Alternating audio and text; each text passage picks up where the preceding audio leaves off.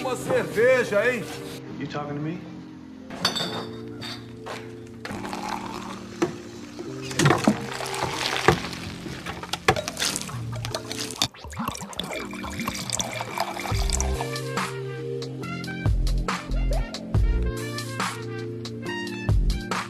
Dor de cabeça, enjoo, vontade de morrer. Tu tá de ressaca.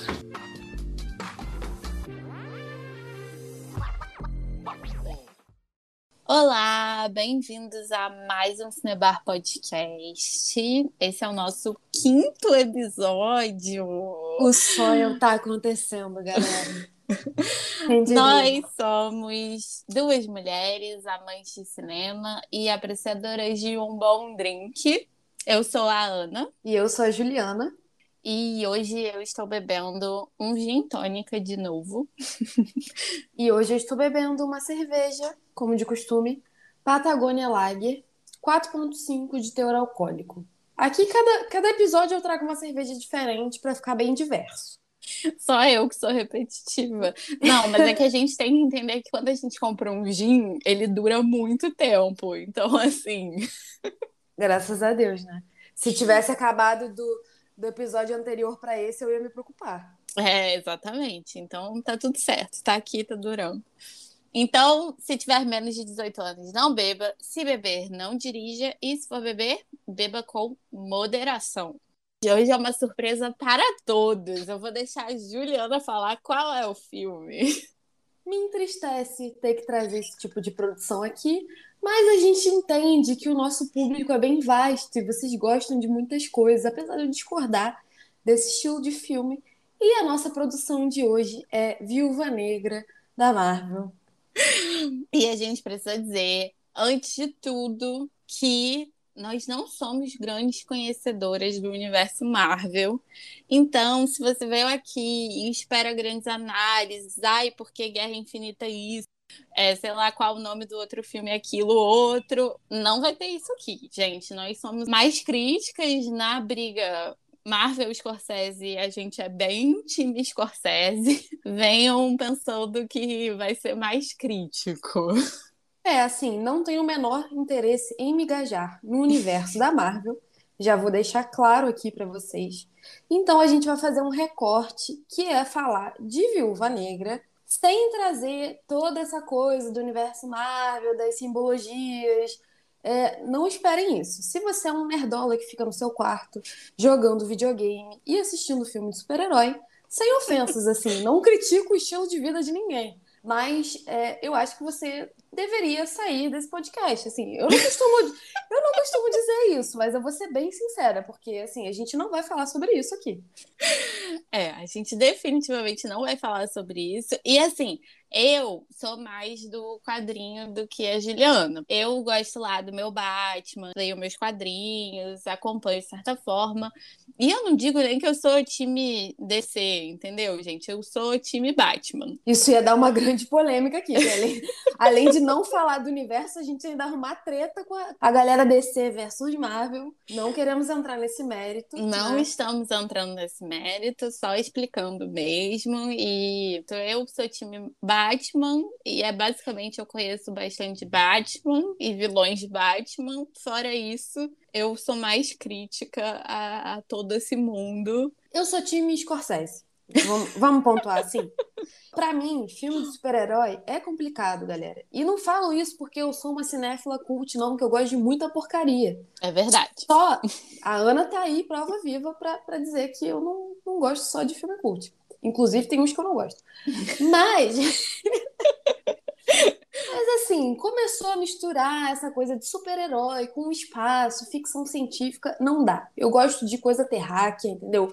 Gosto de, de filme que se desenvolve na Terra. Começa a sair daqui pra mim, já dá uma complicada. Então, vamos levar isso em consideração, que temos uma meia amante de quadrinhos e uma pessoa que odeia qualquer coisa que venha desse universo. Talvez seja um episódio interessante pra vocês verem a gente falando mal. Eu adorei a minha definição, uma meia amante de quadrinho. Eu me senti muito bem representada, agradeço. Criando as categorias, né? Assim, eu gosto muito de quadrinhos de um modo geral. Eu leio quadrinho diferentão, assim, curto, porque quando a gente fala que a gente gosta de quadrinho diferente, a galera acha que a gente leu Maus, né? Que é aquele quadrinho lá do nazismo. Eu nem li esse quadrinho. Eu gosto de outros. Eu curto o mundo dos quadrinhos e eu curto Batman, e é isso. Alguns filmes da Marvel eu gosto. A gente hoje estava se definindo e a gente se definiu como cinéfila zoeira. Sim, pra mim, assistir esses filmes é, é, é super-herói de deboche. É o que eu gosto, entendeu? Se a pessoa faz um deboche com o próprio gênero, aí eu vou respeitar. Porque ela reconhece que esse gênero traz uma palhaçada. Tem, inclusive, nesse filme tem uma personagem que faz isso muito bem, não vou antecipar, mas gostaria de falar que eu me identifico com esse tipo de personagem, porque para mim é um grande deboche, entendeu? Se eu não encarar assim, eu vou chorar. Se eu achar que as pessoas encaram esse tipo de cinema a sério, eu vou entrar numa profunda tristeza. Então eu prefiro encarar a partir de uma ótica do deboche, vamos dizer assim. Pensem como duas pessoas que curtem Thor Ragnarok e talvez parem por aí. Eu gostei de Jessica Jones. Pra não dizer que eu não gosto de nada de super-herói. É, mas aí, né, a gente entra na discussão. Jessica Jones não é uma produção Disney Marvel. Então já é outra vibe. Porque a gente sabe que Disney Marvel. Ai, eu não tenho palavras. Vai ver, foi por isso que eu gostei, né? A única que se diferenciou. Ai, gente, sem condições, assim. Eu já entro rindo nesse episódio para não chorar. Eu faço a minha culpa que eu fui a grande pessoa que falou: vamos fazer esse episódio. Então, se forem reclamar, reclamem comigo, tá bom? É, vai na conta dela, pega lá o, o Instagram pessoal dela e reclama, falando: caralho merda que vocês fizeram e tal. A outra garota não sabia nada, enfim. Vai lá, bota na conta dela. Ah, porque... eu acho importante a gente falar, só para vocês terem noção. Juliana, quantos filmes de Vingadores você assistiu? Vingadores. Vingadores, de um modo geral. Não, conta aí o Capitão América, lá, lá, lá porque é não. é tudo meio que misturado junto. Não, peraí, olha só. Fase 1, vi... fase 2, fase 3 da Marvel. Tá, tudo bem. Eu vi metade, se, se der para contabilizar, eu vi metade do Capitão América, Guerra Civil, e inteiro mesmo foi só Guerra Infinita. Então, e agora vi Viúva Negra. Eu vi o primeiro, Vingadores. Os primeiros, assim, de modo geral, eu vi, gente. Então, Capitão América, Thor, etc. Eu vi os dois últimos. O Guerra Infinita e o Ultimato. Ah, eu vi Pantera Negra também, né? Então, nós duas vimos Pantera Negra. O Thor, Ragnarok, nós duas vimos também. Isso, é. Eu vi o Capitão Marvel, a Juliana não viu o Capitão Marvel. Então, realmente, não somos pessoas conhecedoras. O Viúva Negra se localiza aí nessa linha do tempo maluca entre o Guerra Civil final de Guerra Civil para o Guerra Infinita. Uhum. Que para mim não fez a menor diferença, porque eu não sabia.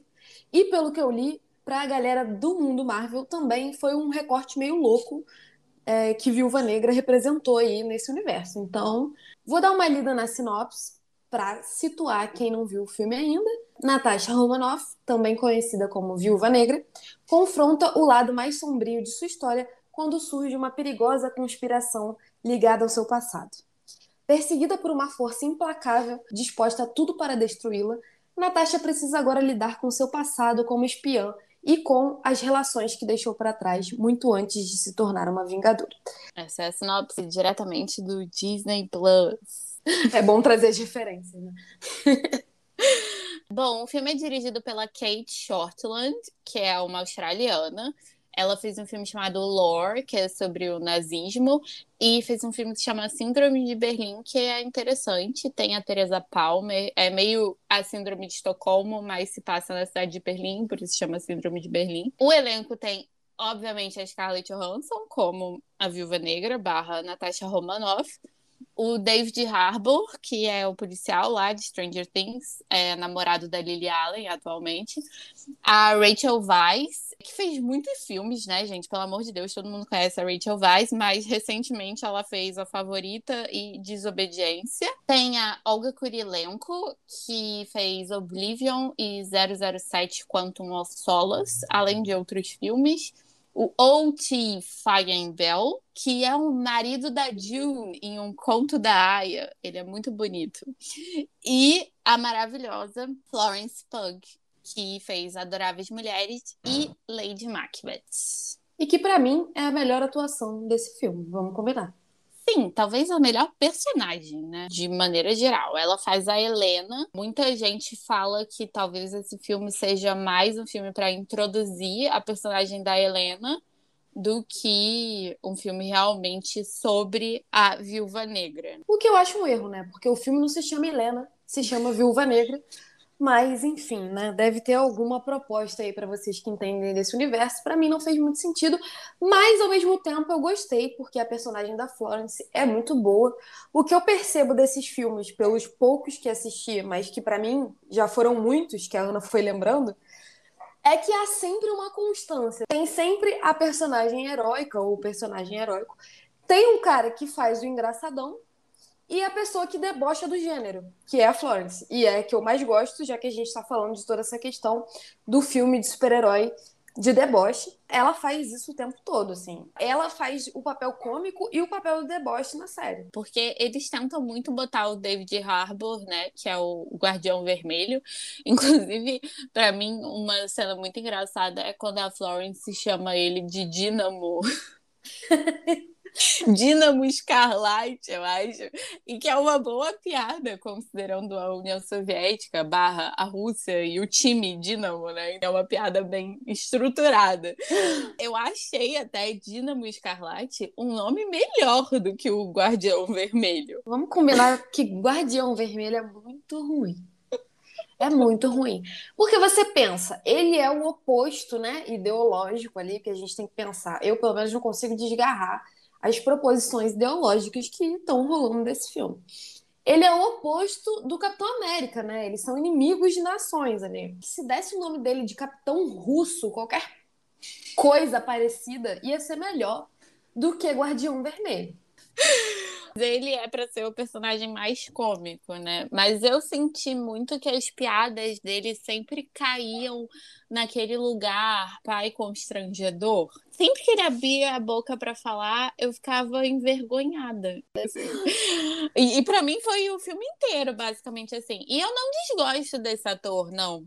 Não, eu, eu gosto, gosto de Stranger Things, eu gosto dele.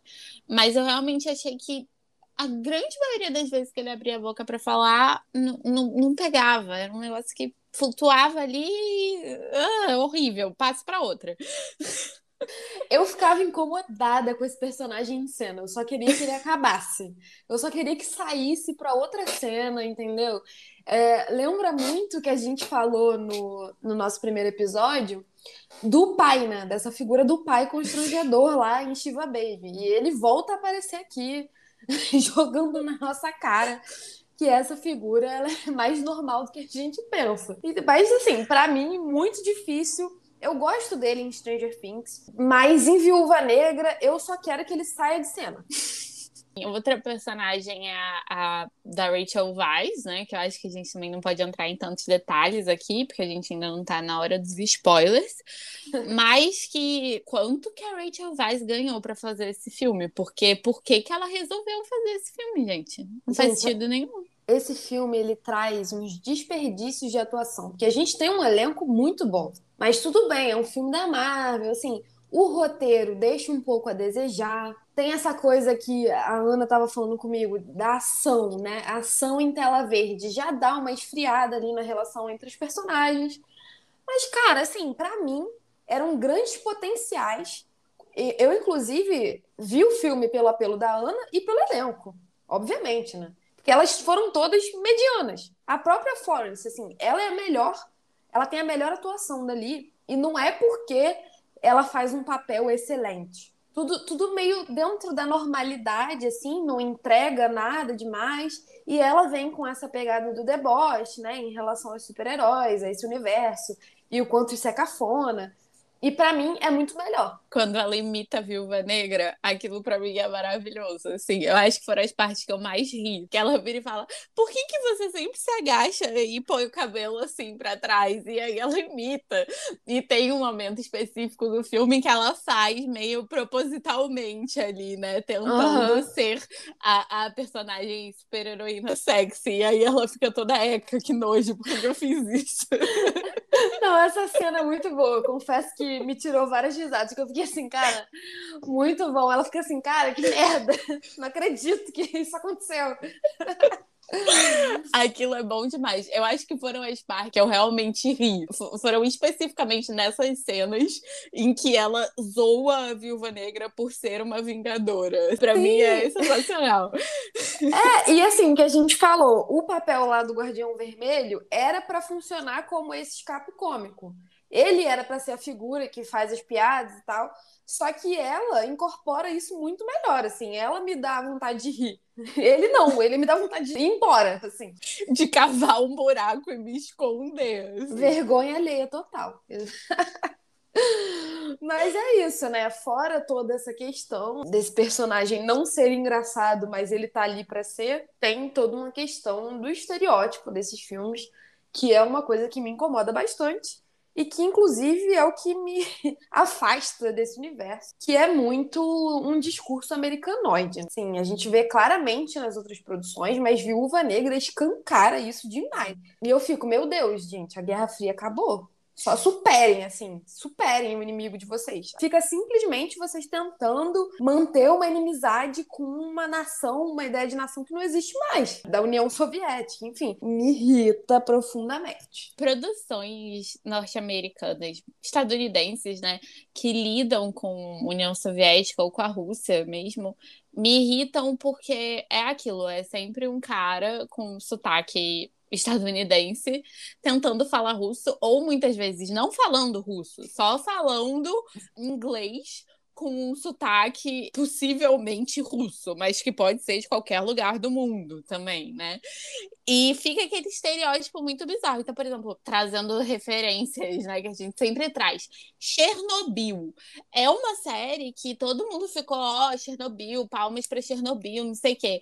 E assim, não tem russos Saca? Quando tem russos, são papéis secundários, mas o, todos os papéis principais são pessoas que falam inglês.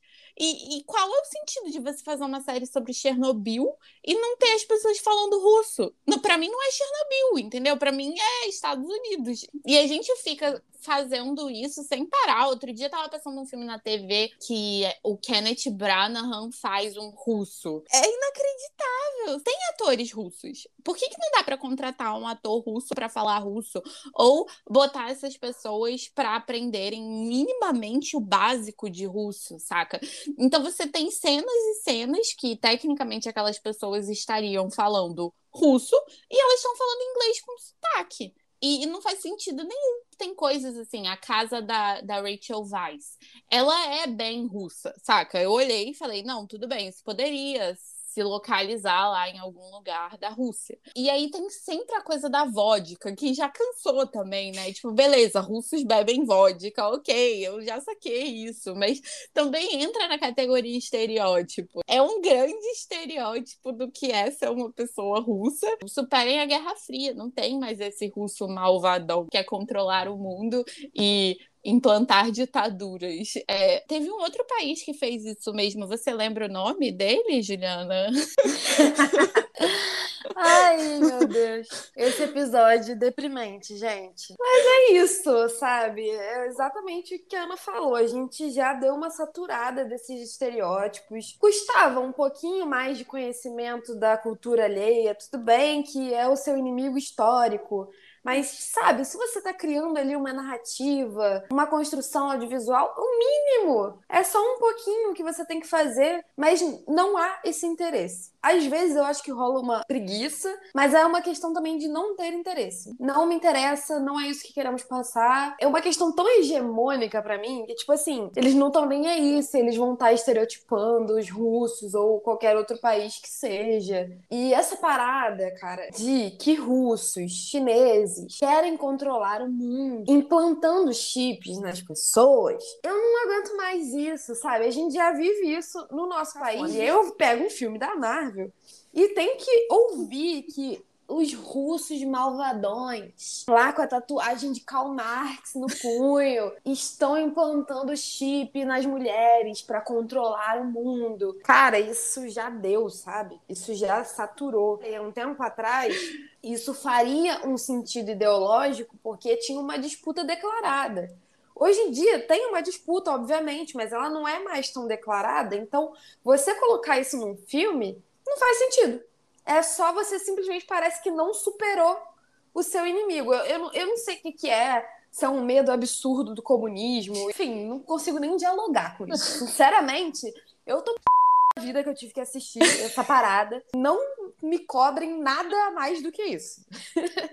Pô, esse personagem do Guardião Vermelho, que é o estereótipo do estereótipo. Ele chega ali nas nas filhas, agradecendo. Eu nem sei se eu posso falar isso, se são um spoiler, mas enfim, falando o quanto elas se tornaram grandes assassinas. Tem que parar com isso de achar que comunista gosta de matar os outros, cara.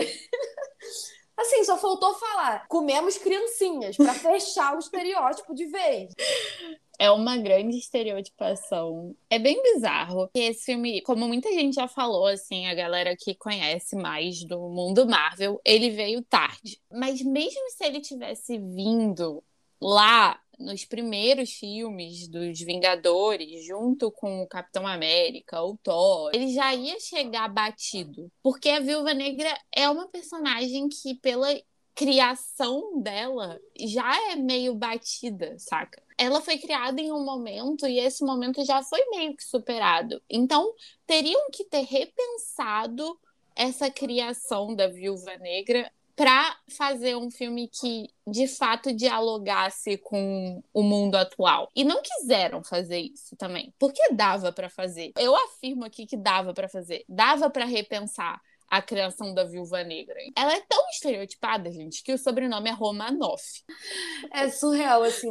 Cara, é um roteiro preguiçoso, até para quem acompanha esse universo da Marvel. Eu sou leiga nesse assunto. Mas sempre que eu vejo quando lança esses filmes, né, de um personagem específico, é para explicar a origem dele e de que forma isso leva para as situações atuais ou lá para os conflitos dentro dos filmes dos Vingadores, enfim, tem que levar a algum lugar. Não fala da origem da Viúva Negra. Na verdade, passa totalmente corrido sobre isso, né? Eles correm com a parte da origem dela. E eu acho que é isso que a Ana falou, de uma forma de tentar encaixar a personagem da, da Florence Pugh, mas assim, para mim perdeu o sentido do filme que era a Viúva Negra, entender a origem dela. Eu queria saber mais sobre a Sala Vermelha, eu queria ver o treinamento delas, eu queria ver coisas ligadas a isso e na verdade ficou tudo meio vazio, meio sem desenvolvimento. Você não cria uma identificação com os personagens nem com as pautas de representatividade que eles tentam trazer ali. Fica tudo meio sem explicação, sem contextualização histórica boa. Então, não sei, gente. Talvez eu esteja trazendo muitas críticas, mas assim, isso foi o que mais me incomodou também. Não saber a história da viúva negra. Os cortes temporais nesse filme são, assim, absurdos. Começa com ela criança e depois vai para uma outra parada. Eu não curti muito, não. Esse momento de como surgiu a Viúva Negra, o treinamento dela, passa nos créditos. Super corrido. Se você não presta atenção, você perdeu, sabe? Tem nem o que falar, porque é muito bizarro. E você fica pensando, cara, por que, que isso tá nos créditos? Por que, que isso não é uma cena específica do filme? O que, que aconteceu? Eu esperava mais do treinamento dela, porque é isso, né? A Viúva Negra, ela não é uma super-heroína com superpoderes. Ela é uma espiã com treinamento físico e, e também um treinamento mental, né, para ela ser uma espiã. E a gente não entende como isso aconteceu. Não mostram isso. Enfim, eu acho que a gente tem que ir para os spoilers, porque talvez a gente tenha até falado algum spoiler, mas. Ah, acontece, faz parte. Vamos lá, então, vamos para os spoilers para a gente poder reclamar mais. I am so much happier now that I'm dead. Marcelina, você vem pra casa agora, não ataca minha deslitimia.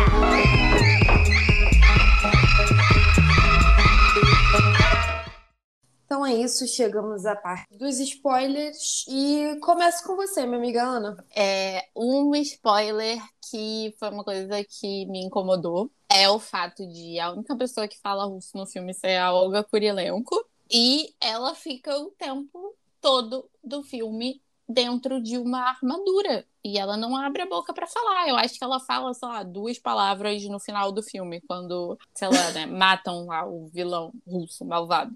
E ela fala, ele já se foi, algo assim, né? E ela fala inglês, né? Ela não fala em russo, obviamente. Obviamente. É, assim. Achei um mau uso da Olga Kurilenko. Eu nem sabia que a Olga Kurilenko tava no, no elenco quando eu fui ver.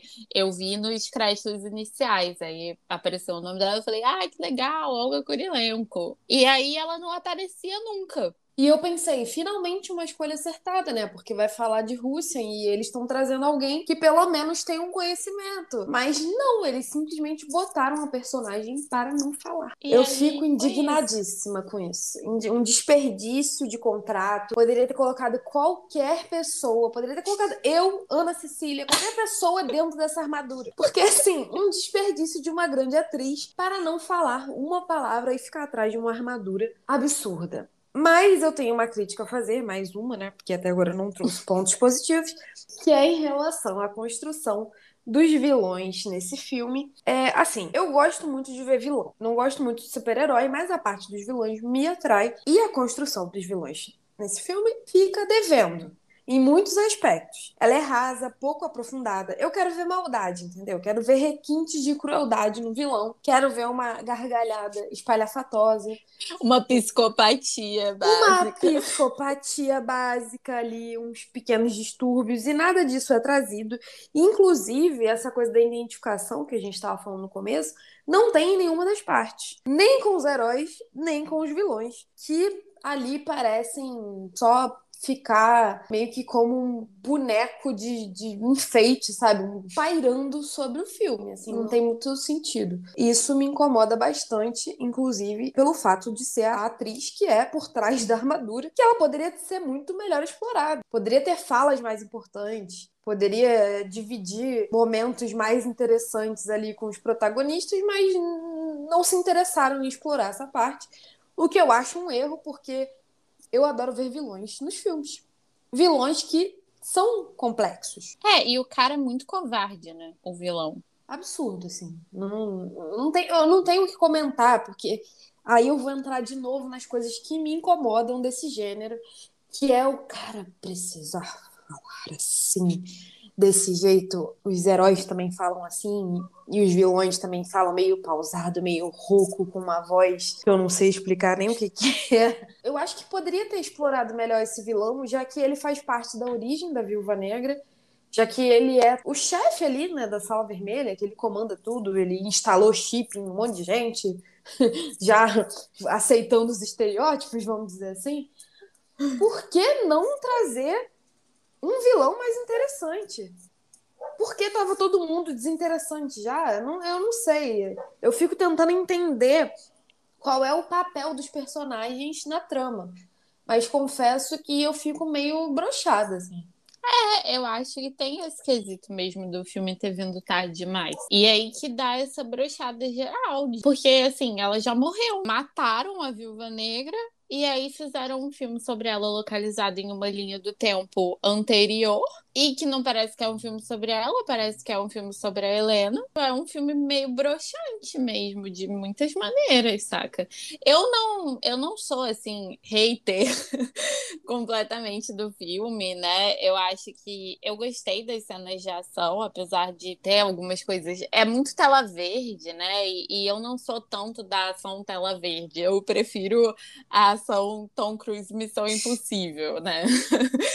Mas eu, eu não desgosto, sabe? Eu acho que tem, tem cenas que são boas e tudo.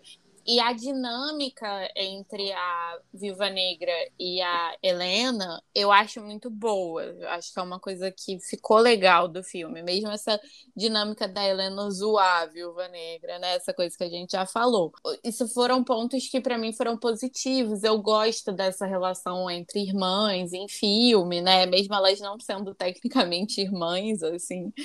Então, isso para mim foram coisas que me prenderam ali, de certa forma, na narrativa.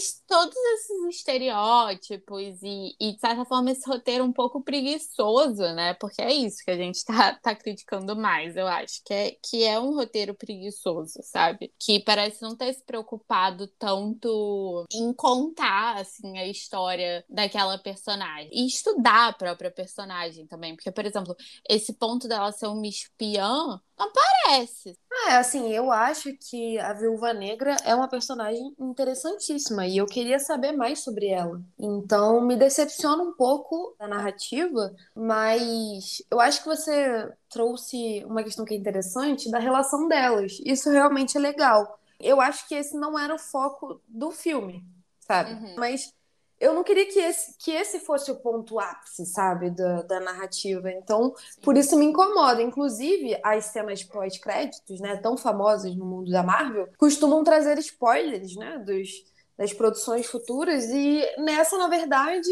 traz ali um spoiler de que a, a Florence vai virar alguém importante, mas a morte da Viúva Negra já é algo que quem é do universo sabe que já tinha acontecido. Então, até nisso também deu uma pecada. Assim. Eu acho que faltou explicar mais algumas coisas. É, até para quem é desse mundo, eu sinto que ficou meio sem sentido. Veio num timing errado mesmo. É isso que a gente tá falando. Talvez se o filme da Viúva Negra tivesse vindo um pouco antes faria mais sentido pro conjunto das obras, mas no momento que veio, para mim não dialogou, não emocionou, não entregou muita coisa. As cenas de ação, é isso que a Ana falou, prefiro ver Missão Impossível, prefiro ver 007, trazem ali o, a categoria de ação melhor representada. Que no geral, esses filmes me deixam muito ansiosa, assim. Só que eu fico bolada de ficar assim com um filme ruim. Eu fiquei decepcionada porque o elenco me atraiu e não entregou muita coisa que eu esperava. O roteiro foi um roteiro bem preguiçoso, faltou um estudo, faltou um conhecimento da própria personagem que compõe ali o elenco principal dos Vingadores. Então, não sei, eu acho que faltou, sabe? Ficou devendo, é, poderia ter mais. Eu, inclusive, fui ver porque, pô, é uma personagem aí de quadrinhos, né? De super-heróis mulher, que é uma coisa que não tem muito. Então, a gente já, quando tem uma representatividade dessa, mesmo que em grãos, a gente já fica emocionado. E aí, quando eu chego e assisto, não, não corresponde às minhas expectativas. Falando dos quadrinhos e de como ficou, de certa forma, um pouco ultrapassado, a gente entra entra numa questão que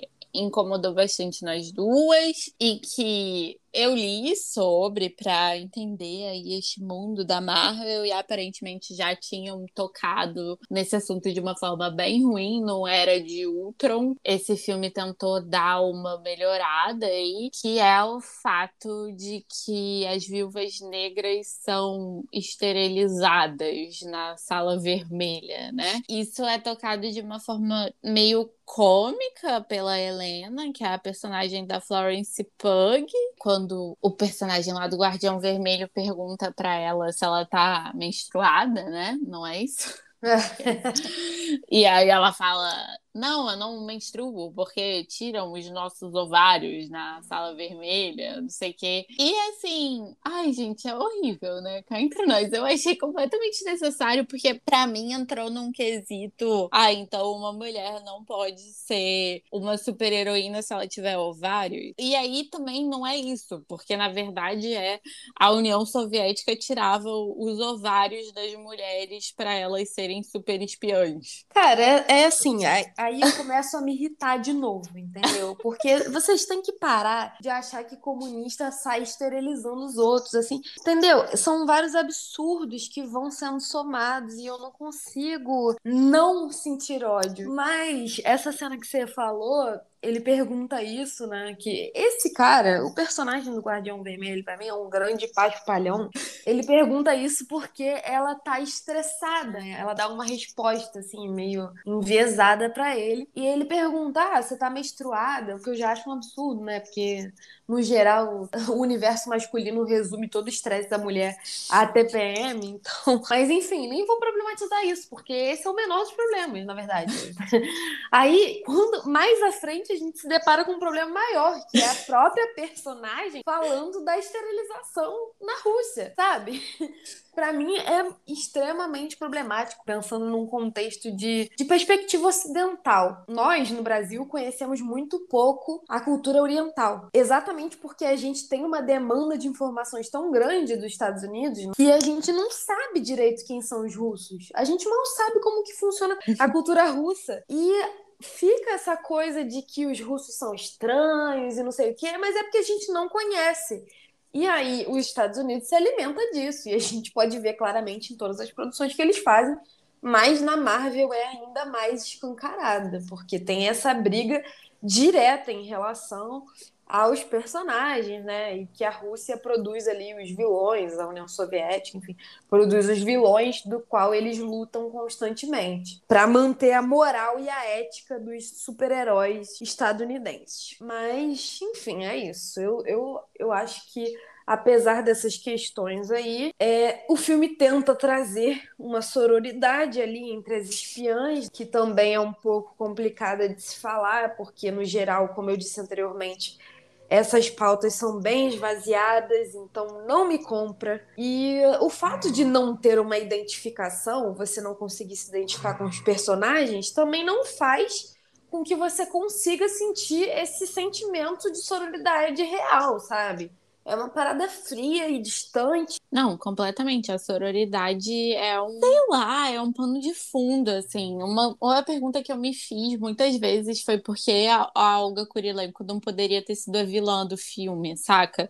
E ela não poderia ter sido a vilã porque senão não ia ter, é, muitas aspas, né, gente? Sororidade a gente perde muito nessa discussão quando a gente pensa que todas as mulheres têm que ser amigas e, e, se dar bem, saca? Porque não é assim. Eu gosto de mulheres vilãs eu gosto de mulheres com um caráter duvidoso, sabe? eu, eu adoro isso. Para mim, é, é uma coisa que me atrai a ver um filme. É você ter uma mulher como vilão, uma mulher com um caráter duvidoso. Um dos filmes que eu mais gosto é o Garota Exemplar, saca? E para mim, a Amy Dunn, rainha, aquele monólogo Cool Girl, Perfeita. é uma das melhores coisas. Ela é má, ela é uma vilã. Ela é requintes de mesmo. crueldade. Requintes é, de crueldade. Toques de psicopatia e requintes de crueldade. E assim, perfeita, saca? Porque o feminismo não significa mulheres são todas boazinhas. Isso não é igual a feminismo. E eu acho que o Viva Negra, como ele esvazia essa pauta, fica meio que isso, de todas as mulheres se dão bem. A própria personagem da Raquel Vaz, num primeiro momento ali, quando ela reaparece no filme, né? Porque ela só tinha aparecido ali naquele prólogo. Quando ela reaparece, ela reaparece como se fosse uma personagem má, que tá com o vilão. E aí acontece lá aquelas coisas lá, jargão da Marvel pra lá, fala da Marvel pra cá, não sei o quê. E aí você descobre que na verdade não, que na verdade ela fez lá um acordo com a, com a Natasha, né? Trocaram de lugar e ela tava do lado deles o tempo todo. Foi ok, mas também precisava? Não, não sei se precisava. Eu acho que é só para criar meio que essa irmandade que não é realista. Assim, nós somos todas amigas. E faz parte, do mesmo jeito que os homens não são, né? Então, é, acaba criando. Acaba sendo meio forçada essa relação. Ao invés de criar uma empatia, na verdade, cria um sentimento totalmente contrário. Porque quando ela tentou soltar ali a, a vilã, eu falei: você tá louca, minha filha? Ela vai te matar. Deixa ela presa aí. Tá viajando. Eu acho que é isso que a Ana falou, que é um debate até muito importante, que obviamente a gente não vai trazer aqui com tamanha complexidade, porque tem muitos pontos, mas é uma questão de caráter caráter também. nem todas as feministas são amigas e é uma questão de, de complexidade humana. Somos bons, somos maus, depende da situação. E os Estados Unidos tenta criar essa coisa do homem correto, sendo que eles, porra, é surreal o que eles fazem nos outros países. É, eles não têm nada de bom, eles só vendem essa imagem. Tentam transpor esse discurso da moral e da ética para tudo, como se eles fossem os bonzinhos do mundo. E isso me incomoda bastante. E quando eu penso num filme com uma representatividade feminina, feminina, eu quero ver situações complexas. Quero ver só somos mulheres e nos amamos. Ha! Tudo bem, a gente tá falando de uma ficção. É, não precisa ser tão real assim. É porque para mim já deu uma saturada de ser tão forçada assim. A própria Rachel Weisz, ela é uma atriz incrível. Ela foi premiada e ganhou o Oscar em 2006 de melhor atriz coadjuvante. Eu acho que foi em O Jardineiro Fiel. Foi, foi o Jardineiro Fiel. E eu esperava muito mais da personagem dela, porque a personagem dela no primeiro momento se apresentou muito interessante para mim ali na mesa, né, quando o cara chega pra falar que eles vão ter que fazer uma missão, uma aventura para as filhas, e ela tá ali naquela contradição de mediar isso. Ela me pareceu que seria uma personagem que se desenvolveria bem. E não, ela simplesmente foi apagada. E aí no final ela reaparece. Toda essa construção familiar já foi muito problemática para mim, porque eles tentam ali passar essa imagem pro espectador e depois essa família acaba e só volta nas, nas cenas finais, sem nenhuma complexidade na relação deles. Não sei, eu queria mais, sabe? Eu queria mais desenvolvimento desses personagens, porque de alguma forma o filme tenta trazer isso, entre muitas aspas, e falha. A frase que eu falo sempre, falha miseravelmente. a própria relação da Natasha com uma personagem interpretado pelo Outi Fagenbel, de O Conto da Aya. É uma relação interessante que poderia ter sido mais explorada, e não no sentido amoroso da coisa, sabe? No sentido da amizade mesmo, ali, da brincadeira. Ele não explora essas relações humanas direito. Ele não constrói essas relações humanas direito. Os personagens são soltos e você tem que compreender ali as situações. Por isso que eu digo assim, eu gosto das cenas de ação, eu acho elas boas, e eu gosto da relação da, da Helena com a Natasha. Mas as outras relações, elas não são bem feitas, sabe? Por que, que a personagem da Rachel Weisz e o personagem do David Harbour são apaixonados um pelo outro? Não faz sentido nenhum isso. Não explica essa paixão. E esse personagem que você lembrou também, né, na relação com a Viúva Negra, ele flutua, assim, no filme. Porque ele não tem nenhum sentido ali específico a não ser dar uma moral para ela. E eu queria mais dessa relação. Eu achei legal. E não precisava ser amorosa necessariamente. Podia ser uma relação de amizade. Ah, ele, ele me fortalece de alguma forma. E o cara simplesmente flutua no é. filme. É. Ele, não, ele não encontra, assim, nenhum terreno para pisar. Ele fica ali numas aparições totalmente constrangedoras. Colocar um ator para fazer isso é constrangedor. Assim, eu não sei. E ele é um cara que eu gosto. Tem uns trabalhos que eu gosto. E eu, às vezes eu fico achando um pouco de desperdício esse elenco para fazer esse, esse roteiro. Não sei, gente. Quando a gente colocar aí esse podcast no ar, deixe seus comentários para ver se dá uma arejada na nossa mente pra gente pensar em outras perspectivas, mas eu não consigo sair dessa visão que eu tive do filme, é, sabe? sei lá, se você leu algum quadrinho de Viúva Negra e tudo mais, fala aí pra gente também, né? Vai que no quadrinho a construção é um pouco melhor, mas eu achei que faltou, faltou bastante coisa mesmo. Eu confesso, a, a questão do preconceito, do estereótipo com os russos e tudo, eu já esperava porque eu já sabia quem era a personagem da Viúva Negra. Mas eu esperava que fosse melhor construído. Eu, eu achei que talvez fosse ser um pouco melhor. E isso que não foi. Porque se você vai ser tudo bem, o estereótipo lá, União Soviética ruim, Estados Unidos bom, pelo menos constrói as coisas de uma forma um pouco melhor. É, não custa nada. É, eu já esperava também, por isso que eu já cheguei Entendeu? É o que eu espero já quando eu vou ver um filme de super-herói. Mas confesso que durante o filme eu fui ficando mais do que eu imaginava que poderia ficar. Porque quando eu vejo aquele cara com a tatuagem do Karl Marx sendo um grande imbecil, eu fico, por quê? Tem que. Tudo bem, vocês têm ódio ao comunismo aí, uma questão política, enfim. Não vou entrar nesse mérito. Mas por que o comunista com a tatuagem do Karl Marx tem que ser o cara mais imbecil da série? tem que ser o mais paspalhão. E assim, nem a função dele, que é fazer rir, ele consegue. Para mim, a Florence fez esse papel melhor, carregou nas costas. Inclusive, se a gente tivesse que dar um prêmio aqui nesse podcast, eu acho que a gente deveria criar essa categoria, mas tudo bem.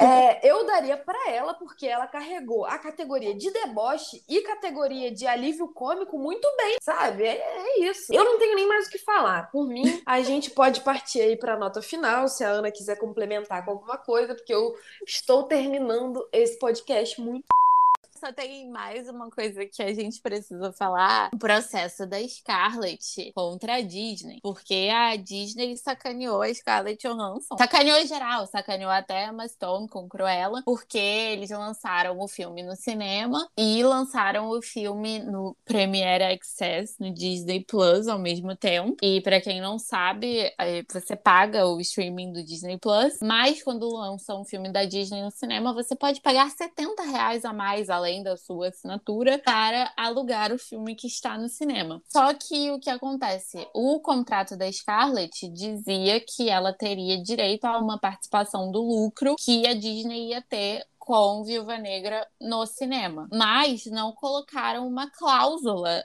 para esse Premiere Access, ou seja, ela não teria o lucro disso. Com esse acesso aí pelo streaming, muita gente não foi ao cinema, muita gente pagou os 70 reais para ver o filme em casa. Então a Scarlett perdeu uma grana. E aí ela resolveu entrar com aquele processinho básico contra a Disney. Eu espero que ela ganhe, sinceramente. Assim, eu acho que nesse mundo capitalista aí, entendeu? Ela já tem muito dinheiro dinheiro, já tem muito dinheiro. Ela Mas a Disney ganhar. tem muito mais. Ah, é, não, a Disney tem muito mais. Mas a Disney sacaneou ela mesmo, então. Nessa briga estamos a favor dela, porque a gente sabe que é mau caratismo. Não é a primeira polêmica envolvendo pagamento de elenco. Inclusive, tem várias aí na história, né? Se puxar os anais da história de Hollywood, tem muita treta. E a gente sabe que os caras são mau caráter, né? Falou de dinheiro, eles querem passar a perna em todo mundo. E tem essa questão externa também, que a nossa amiga Ana lembrou muito bem, que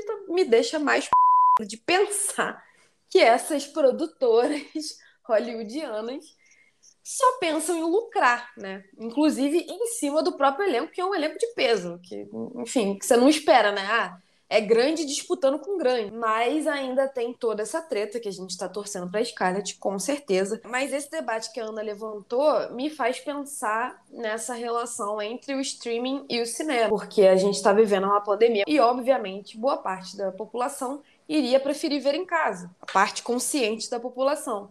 E aí que entra o mau caratismo, que eles já tinham noção disso. Sim. E não botar essa cláusula no contrato é tamanho esperteza. Não, e aí o que eles fazem é falar para ela: ai, você está sendo sem coração por causa da pandemia, por isso que a gente fez isso, não sei o quê. Sendo que era só colocar uma cláusulazinha lá no contrato, né? Não é culpa dela isso. Exatamente. Culpar nenhum... Scarlett por causa da pandemia, sabe? É, cara, em nenhum momento ela falou assim: não quero que ninguém veja no streaming, eu quero que as pessoas vão ao cinema para eu poder ganhar dinheiro, sabe? Não, ela não falou isso. Ela só ficou assim: ok, tudo bem, a bilheteria foi fraca, mas vocês lucraram na plataforma de vocês. E eu, como parte disso, quero ganhar a minha quantia que merecida, né, do meu trabalho, enfim. Eu acho que ela se sente meio enganada. O que eu não duvido que essa galera de passar a perna em todo mundo. É, eu, eu fosse... acho também que é uma maneira de cortar completamente os laços com a Disney. E, como disse meu pai, voltar a fazer filmes sérios. Estamos com saudade, inclusive, porque para quem não acompanha esse universo, a Scarlett parou de fazer filmes. A gente precisa pensar aí essas novas relações até para o audiovisual também, porque o streaming ele já vinha aí como uma grande ameaça para o cinema e na pandemia mais ainda, que ele foi a única o único caminho possível, já que as pessoas não estavam indo para as salas de cinema. Eu ainda sou uma amante das salas de cinema, eu gosto do ambiente, enfim, toda a mística que o lugar me traz. Mas eu até entendo as pessoas que hoje em dia preferem assinar aí os streamings da vida e ver em casa. Eu acho ridículo você pagar o streaming e você ainda ter que pagar 70 reais para alugar um filme só porque esse filme tá no cinema. Se for para fazer o lançamento simultâneo, faz o lançamento simultâneo. E Exatamente. Pronto. Agora, você tem que pagar mais para assistir o filme, eu acho que não faz sentido nenhum. E eu tô com muita saudade de ir ao cinema, inclusive eu tô muito triste porque É, o novo 007 vai ser lançado dia 30 de setembro, né? E eu ainda não vou estar com segunda dose, então eu provavelmente não vou ao cinema assistir. E era um filme que eu queria muito assistir no cinema. Um filme para ver no cinema, com certeza. É, é um filme que eu queria muito assistir no cinema, sabe? E eu tô arrasada, porque normalmente era em novembro, e se fosse ótimo para mim, porque eu vou tomar minha segunda dose lá em novembro, dava os 15 dias, eu ia assistir. Agora eu tô torcendo para o filme ficar no cinema até, sei lá, dezembro, né? para conseguir ir. Mas, por exemplo, esse novo Esquadrão Suicida vai lançar agora em setembro no streaming da, da HBO. E por mim, tudo bem. Eu assisto no streaming. Lançou do cinema, sei lá, um mês e tanto. E vai lançar agora no streaming só. Pra mim faz diferença, saca? O próprio Viúva Negra, que lançou há, há o quê? Dois meses no, no cinema. E lançou só agora no streaming. Também ok. Não tem um problema com isso. Agora, você ter que pagar mais para assistir um filme no streaming que você já paga só Todo porque mês. ele tá no cinema ao mesmo tempo, cá entre nós, né? É mercenário isso. Ai, gente, o capitalismo ele se reinventa a cada dia, nos surpreendendo de forma negativa sempre. Mas, assim, eu concordo e eu acho que tem filme que merece ser visto no cinema, né? Que nem você falou, 007, Missão Impossível. Esses filmes eles merecem um destaque uma telona. Aí, se a gente tiver que ver em casa, devido a uma pandemia que mata milhares de pessoas, a gente vai ver, obviamente. Isso não tá entrando nem em discussão, mas eu acho que Viúva Negra termina com um péssimo adeus a Scarlett Johansson, tanto pela produção que deixou a desejar, quanto por essa polêmica aí financeira. É, já tinha sido um péssimo adeus terem matado ela da forma que mataram, que mesmo eu que não sou a maior fã aí desse universo, achei ridículo, Um absurdo. um absurdo. Gente, você não mata a Scarlett Johansson, sabe? Cara, agora fizeram esse filme meio meia boca, bem parque de diversão, para citar nosso amado Martin Scorsese. Maravilhoso, E- não erra nunca. Para os fãs, sinto muito para quem se decepcionou. Acho que muita gente se decepcionou, né? É isso, gente. Até que ponto você pode contar com a Disney? Eu diria que você nunca pode contar com a Disney. Eu reafirmo a sua fala. Mas é isso. Vamos à nota, então, dessa produção de hoje. É, pode começar você, minha amiga Ana. Bom, então, eu sou muito boazinha, como vocês já sabem. Coração Mole, dirigido por uma mulher, Scarlett Johansson, Florence Pugh, cenas de ação razoáveis. Achei um parque de diversão razoável também. Eu dei minhas três estrelinhas e meia, um sete. Talvez seja demais. Eu tô até reconsiderando, assim, para baixar para um seis, de tanto que eu falei mal desse filme agora. Mas, assim, eu vou manter a nota que eu dei quando eu assisti. Então eu vou deixar aí esse 7 e aguardo o filme da Florence Pugh e espero que seja melhor. Por favor, é a única coisa que eu peço, já que eu vou ter que continuar vendo essa saga. Mas como vocês sabem, a Ana é o nosso labrador humano aqui do podcast e eu não tenho comprometimento nenhum com filme de super-herói e muito menos gosto de parques de diversão.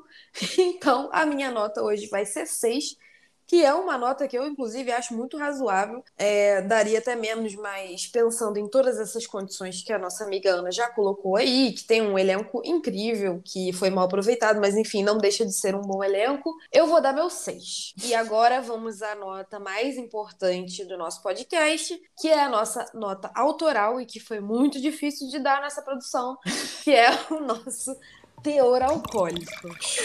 A única personagem cachaceira do filme é quem? É quem? A gente falou dela o episódio inteiro. Só podia ser ela, né, Juliana? Helena Florence Pug entrega tudo, como eu disse aqui anteriormente, e ela não vai deixar a desejar no quesito alcoólico, porque ela bebe muita vodka, já que ela é russa, então ela entrega esse teor alcoólico que eu vou deixar você dar. Bom, depois de muita discussão, né? Assim, ficamos conversando um tempo. Eu queria dar mais, mas tudo bem. Resolvemos por um 65% de teor alcoólico. Foi um meio termo aí que a gente achou entre a minha nota e a nota da Ana. Achamos que 65% contemplava legal, até porque agora eu lembrei da cena da Helena jogando vodka na ferida. Essa cena é uma boa cena. Então, eu acho que 65% sai bem, a gente já deu nota menor aí nos nossos episódios. Viúva Negra termina até bem aqui nesse podcast. Ah, eu acho que terminou bem, considerando como a gente falou mal desse filme, eu acho que nem esperavam essa nota. Eu acho que a gente foi até boazinha na nota, né? Pensei aqui que a gente meteu tanto malha no filme que chegou no final, uma deu sete, outra deu seis, mas enfim. Vamos aos lançamentos da semana com a nossa digníssima Ana Cecília que faz isso muito bem e traz tudo muito explicadinho e pesquisado para vocês. Então, vamos lá. A Netflix lançou essa semana a quarta e, infelizmente, última temporada de The Good Girls. Eu adoro The Good Girls, eu acho que foi uma série que sofreu muito aí por ter muitas mulheres envolvidas, né? Poderia ter sido Breaking Bad das mulheres e não foi, porque não fizeram marketing direito. Tinha Mas... potencial. Nossa, tinha muito tinha potencial. Tinha muito potencial. Mas é isso isso, quarta e infelizmente última tá na Netflix inteira já. É, se eu não me engano, mas eu tenho quase certeza que tá inteira. É, lançaram também a quinta temporada de La Casa de Papel, essa que poderia ter acabado lá o quê? No primeiro assalto todo Horrível. mundo sabe, mas eles quiseram ganhar mais dinheiro com essa série, então tá na quinta temporada.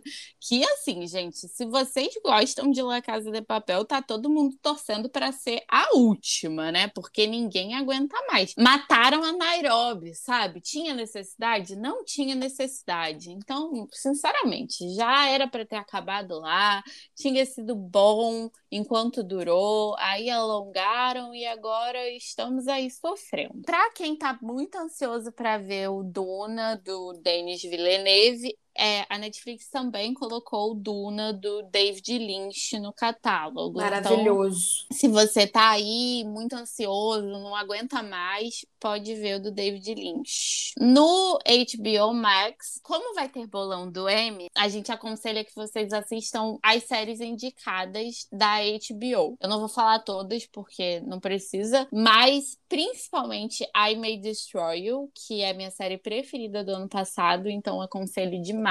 E Rex, que é muito boa. Eu terminei de assistir hoje e eu gostei bastante. Além disso, tem muitos filmes clássicos lá. Semana passada eu assisti o Falcão Maltês com o Humphrey Bogart e eu indico bastante. Agora vamos aos grátis. É, essa é a última semana da Mostra Ecofalante. Vale a pena conferir, tem bastante coisa boa. De 2, que foi quinta-feira, né? Até o dia 8 de setembro, é, vai ter a programação gratuita do sexto Festival Internacional de Cinema LGBTQIA+, no Cine Sesc SP. É, entre curtas, médias e longas, são exibidos 20 filmes de 16 países diferentes. Então, tá interessante, se eu fosse vocês, dava uma olhada. E na mesma plataforma, tem Dois Dias e Uma Noite, dos Irmãos Dardenne, que é um filme com a Marion Cotillard, bem bom.